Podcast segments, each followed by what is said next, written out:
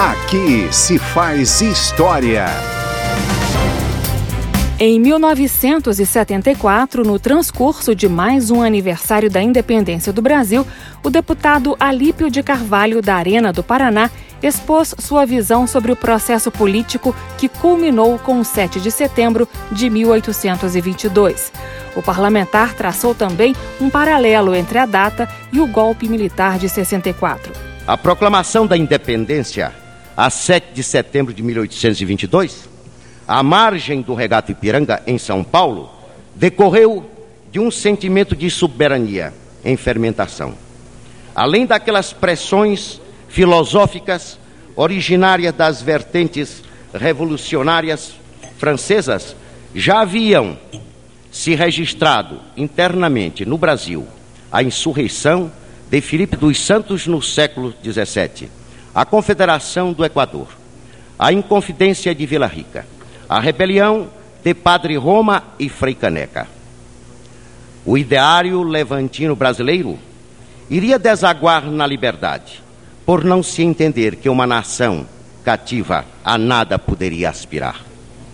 O grito de independência de Pedro I não foi, evidentemente, uma atitude pacificamente aceita, dadas as manifestações sediciosas de núcleos fanáticos da metrópole que aqui e ali usavam abalar o arcabouço do país recém-libertado.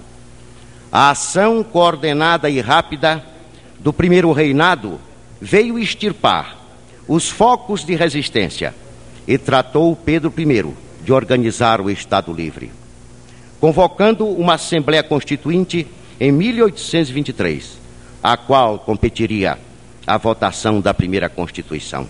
Acredite-se a Pedro I a sensibilidade de compreender a complexidade de um momento nacional do qual saiu-se bem. Se em 7 de setembro de 1822 instaurou-se no país a ordem legal de nação soberana, é coerente entender que a 31 de março de 1964, dentro do quadro de sérias perturbações internacionais. O povo brasileiro, irmanado com as Forças Armadas, deflagrou um levante nacional tendente a evitar a desfiguração dos valores éticos da pátria. Ao comemorarmos o dia 7 de setembro, chamamos-nos a uma reflexão profunda sobre os efeitos duradouros de um gesto desassombrado que encontrou na Revolução de 64 a consagração dos sentimentos manifestados eloquentemente por Pedro I. É esta emoção que sentimos de um encontro de fatos imperecíveis. Muito obrigado. Aí a visão do deputado Alípio de Carvalho da Arena do Paraná, num paralelo entre o 31 de março de 64 e o 7 de setembro de 1822. No Aqui se faz História, você acompanha discursos de deputados de todas as vertentes políticas sobre o 7 de setembro. Câmara dos Deputados, no bicentenário da independência.